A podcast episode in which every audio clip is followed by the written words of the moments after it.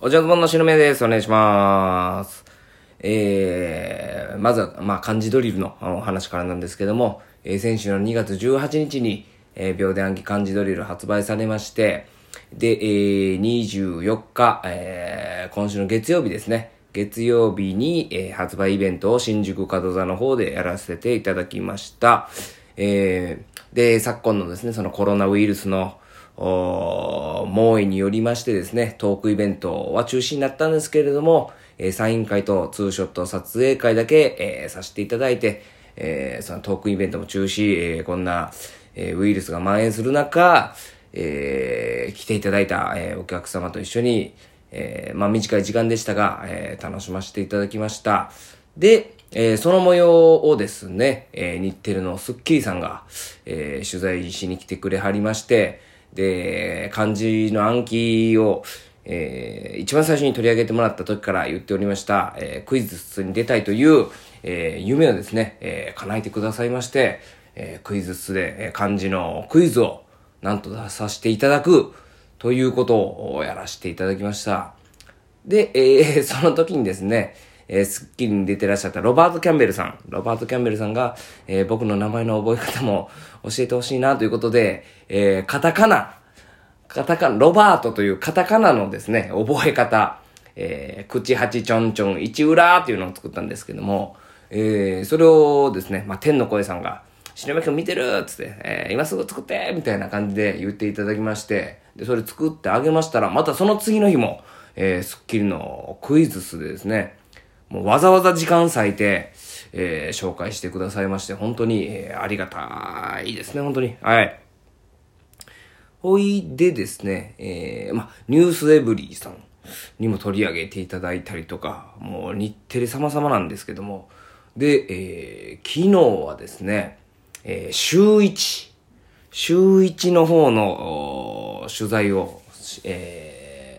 受けさせていただきまして、だから今週の日曜日ですかね、今週の日曜日の週一に、えー出ると思いますので、嬉しいですよね、週一ね。えー週一言うて、えー岩田絵里奈アナウンサーが来てくださいまして、まあまあ、まあ可愛らしいね、えーお方でしたよ。おが、もうその感じのことをいろいろ聞いてくださいまして、えー、スッキリエブリィ週一、素晴らしい。日テレ、素晴らしい。まあ、そうですね。ありがたいですね、本当にね。うん。で、それが今週流れますので、えーもしよければ見ていただきたいなと思います。でですね、その、まあ、スッキリのおかげだと、うんいや、スッキリのおかげなんですけど、はい。もう100%そうなんですけれども、えー、アマゾンの方でですね、もともと、えー、その漢字ドリル1268位。うん、なんとも言え、まあ低いのか、いいのかもよくわからない。1268位だったんですけども、そのスッキリの放送後、いきなり7位に急上昇するという、うんこ漢字ドリル以来の快挙を成し遂げるというね。で、えー、楽天ブックスさんでも、えー、えらい急上昇したみたいで、今そのネット書店の方にはですね、在庫がない状態らしいんですよ。あの、もしネットで頼もうと思われて、えー、ちょっと在庫がないっていう、なった方、多分近所の本屋に行けばね、全然売ってると思いますけどね。はい。で、えー、まあ、定価880円の税込み968円なんですけども、なんかアマゾンの方で、えー、定価よりもかなり高い額、1400何歩で売ってましたよ、みたいなね、えー、報告をしてくれた方もいらっしゃったんですけども、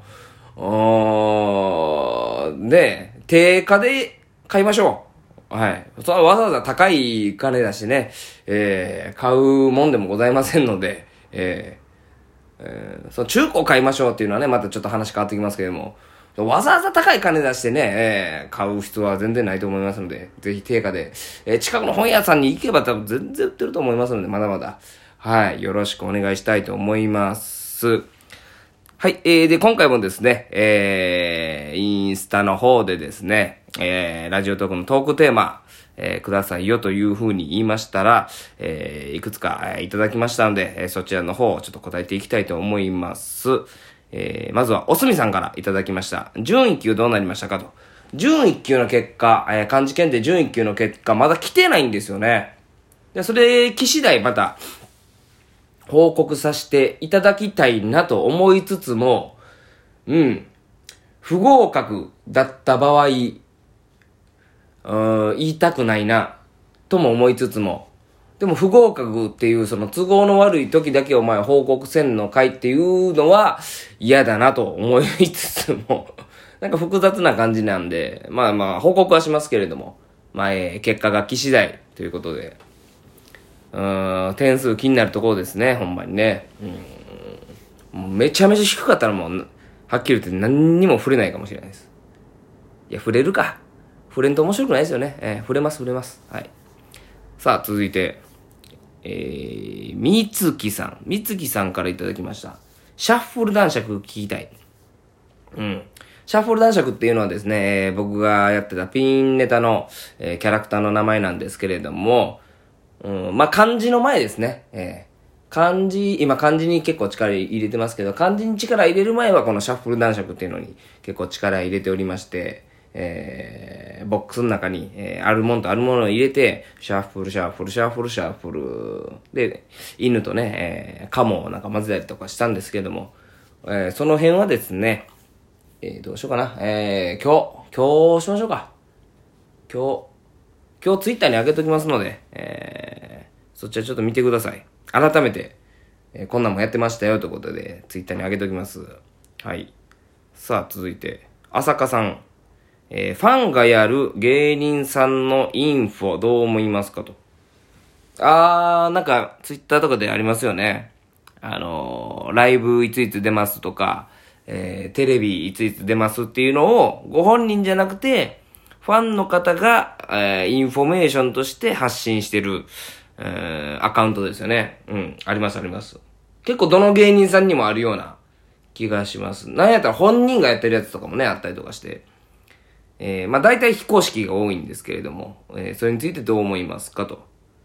うん。全く問題ないんじゃないですかね。うん。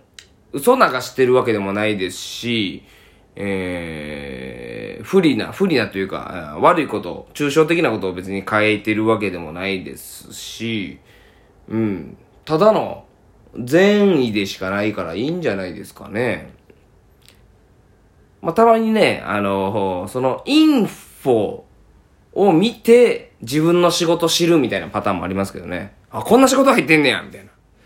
マネージャーさんとか、えー、スケジュール帳ではなく、そのインフォ見て、仕事内容、あ、こんな仕事入ってるんだっていうのを知るっていうことはありますけども、まあ別にそれもね、えー、嘘じゃなくて実際入ってる話をこう見てるだけなんで、うん、善意、愛でしかないんじゃないですかね。まあたまに、あのー、非公式なんでね、